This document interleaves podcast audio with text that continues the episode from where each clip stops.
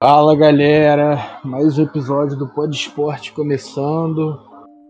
Miguel hoje aqui, vamos falar de vôlei, um esporte que sempre esteve presente na nossa cultura, pelo menos da, da galera da minha idade, mas mesmo sendo vitorioso e até de certa forma popular, não é tão, tão mencionado quanto deveria.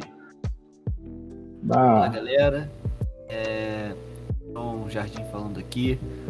prazer estar com vocês aqui mais uma vez, falar desse esporte e muita gente só lembra dele quando tem as Olimpíadas, mas que é muito legal, a gente vai ter o maior prazer de falar aqui para vocês. Primeiro dá para falar que o vôlei é mais vitorioso até que o futebol, que é o nosso esporte nas Olimpíadas, porque nas Olimpíadas a gente só tem duas medalhas de ouro no futebol, tanto considerando os dois os futebols, tanto o masculino quanto o feminino. E o vôlei, juntando as duas modalidades, a gente tem cinco medalhas de ouro. Três no masculino, duas no feminino e ainda, e ainda quatro de prata e duas de bronze. Então, questão de sucesso internacional, óbvio, falando só de Olimpíada, porque Copa do Mundo, o Brasil é o país mais, mais sucesso da história, mas tratando de Olimpíada, que é o evento que engloba todos os esportes, o vôlei é, é mais bem sucedido que o futebol. Então, é uma coisa até engraçada, porque hoje em dia, pelo menos da galera da nossa cidade, até o basquete você pode dizer que faz mais parte da nossa cultura do que o vôlei, assim, é mais difundido. Tanto o jogo nas ruas quanto as ligas profissionais assim da cultura pop. Então, é, isso é muito interessante, né? O vôlei sempre foi algo muito forte do brasileiro nas Olimpíadas, tanto o vôlei de praia tanto, quanto o de quadra. É, no, de praia, no de praia a gente tem o mamute também, que é muito forte. É, o futebol ele tinha uma seca, né? Na, nas Olimpíadas conseguiu ganhar contra a Alemanha com o Neymar, agora conseguiu de novo. O Brasil, tipo, passou a ficar realmente nisso, que era o que incomodava, que faltava medalha de ouro nas Olimpíadas. E eu vejo muito, tipo, no vôlei, é, tipo, os atletas do vôlei encaram as Olimpíadas como se, tipo, fosse uma Copa do Mundo transferindo pro futebol, sabe? Meio que o evento mais importante para eles, é a chance da vida deles. E isso é muito interessante, isso traz frutos. Futebol tem aquela coisa também de sub-23, que a gente nota também que a FIFA não quer tirar o foco da Copa do Mundo, por isso eles deixam a, a Olimpíada um pouco de lado. Ele, a, a, própria confederação influencia nisso, incentiva isso, tirar a importância, e no vôlei não. O vôlei é a chance da vida daqueles atletas que trabalharam muito, não tiveram a mídia, né, que os do futebol tiveram, porque, é como eu disse anteriormente, muita gente só vê o vôlei quando está nas Olimpíadas, de 4 em 4 anos.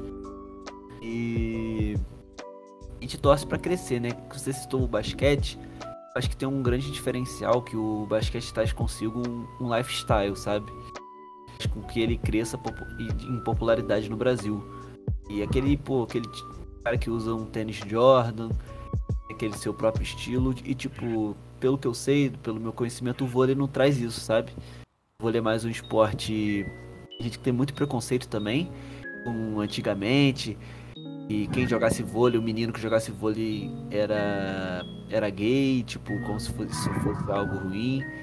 Ou hoje em dia que isso tá caindo mais por terra, mas eu acho que pesa muito essa questão do lifestyle, sabe? Da publicidade que o basquete traz, que o consumo que estimula mais. O vôlei eu sinto que não tem isso. Também dá pra falar que o vôlei é um esporte um tanto elitizado, né? Porque, querendo ou não, nas ruas, se tiver uma cesta, você joga um basquete, se tiver um gol, você joga um futebol, um handball, mas você montar ali a rede, ter os, os dois pós da rede, uma bola, juntar todo mundo para jogar é meio, meio difícil. E até se a gente for parar para pensar nesse, nesse espaço da profissionalização, tanto nas categorias de base quanto os times profissionais das ligas aqui do Brasil, a gente pode ver que os times são todos de clubes que clubes geralmente são uma, par, uma parte da sociedade com mais dinheiro. A gente vê o Minas Clube, a gente vê Pinheiros Clube, é Rio, vários times aí do, do interior de São Paulo. E até de uns anos pra tá, mudou um pouco, mas a, até a geração mais conhecida do vôlei, que era do Giba, essa galera aí era majoritariamente formada por jogadores brancos, né? Então, acho que como a maior parte do Brasil é negra e eles não se enxergavam muito nesse esporte, mesmo ele sendo vitorioso, acho que isso colaborou para para não ter tanta popularização do, do vôlei, até menos do que alguns esportes que não fazem tanto sucesso em questão de resultado quanto ele. Eu concordo com você, porque a gente pode ver a média, né, de, por exemplo, no futebol, o número de negros, de pessoas que veio da comunidade, tipo, um número muito maior.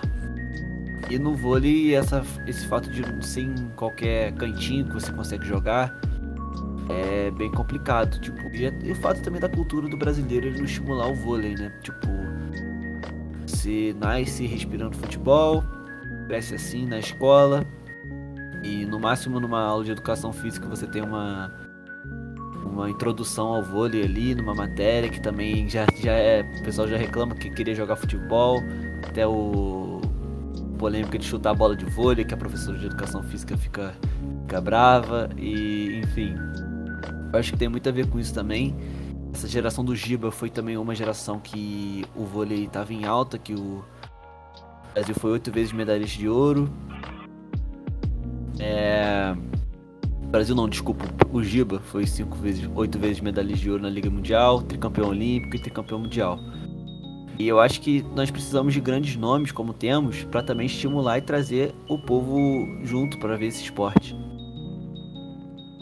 verdade. Mas não é também porque é um esporte mais elitizado que as pessoas deixam de propagar ideias erradas e preconceitos, como a gente pode ver o Maurício aí, que teve uma polêmica nos últimos tempos, jogador de vôlei da seleção, um cara que representa um país em cenário internacional, propagando uma ideia de, de homofobia, sendo, sendo chamado para para se desculpar, mesmo, mesmo assim, falou que não estava errado, que aquilo não era homofobia, era a opinião dele, e acabou perdendo seu, seu emprego e o resto da sua carreira aí por tomar essa atitude essa atitude preconceituosa e irracional, né? Porque é, não faz sentido você, num vôlei, que é um esporte que hoje em dia a gente tem atletas de todas as raças, atletas de todas as orientações sexuais, até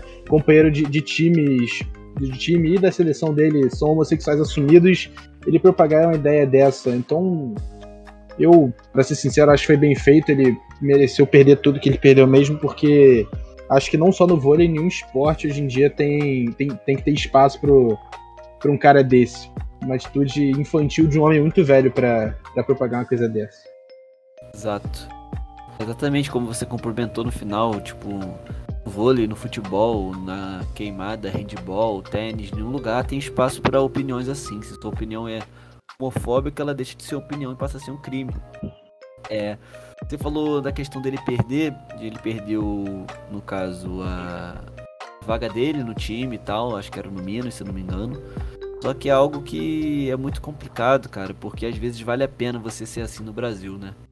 Porque, por exemplo, nas redes sociais ele tinha aproximadamente 200 mil antes de fazer dessa polêmica, né? E hoje em dia, às 10h52 do dia 23 de novembro de 2021, ele tem 2,7 milhões de seguidores no Instagram. É. Às vezes, o, literalmente, né, o crime, porque é um crime que ele fez, compensa. Tem muitas pessoas que têm essa opinião ridícula, semelhante a ele, seguem ele por isso. Eu não duvido nada ele daqui a alguns anos ou meses virar candidato a, na política, virar deputado, virar vereador e viver disso. Sabe? É um pulo para isso acontecer. Isso é muito complicado. Só precisa de uma pessoa com voz para propagar a ideia errada que todos os outros saem dos seus buracos para apoiar aqui no Brasil. Exato. É, galera, esse foi aqui o último episódio do Pod Esporte, o episódio final aqui. A gente tentou trazer o vôlei, que não é um esporte que a gente pratica, mas a gente tentou trazer um pouco do que a gente sabia, tentar difundir um pouco mais. E a gente agradece todo mundo que assistiu, foi muito divertido estar fazendo esse programa. Espero que quem tenha assistido tenha gostado de todos os episódios. Agradecemos do fundo do coração. É um prazer, rapaziada. Todos aí. É, a gente tentou bater em temas polêmicos também, socialmente, que a gente acredita muito que o esporte também é, faz parte disso. E foi um prazer estar aqui com vocês. Espero que vocês tenham gostado. Bom final de ano, bom, boas comemorações. Espero ver vocês em breve. abraço. Valeu!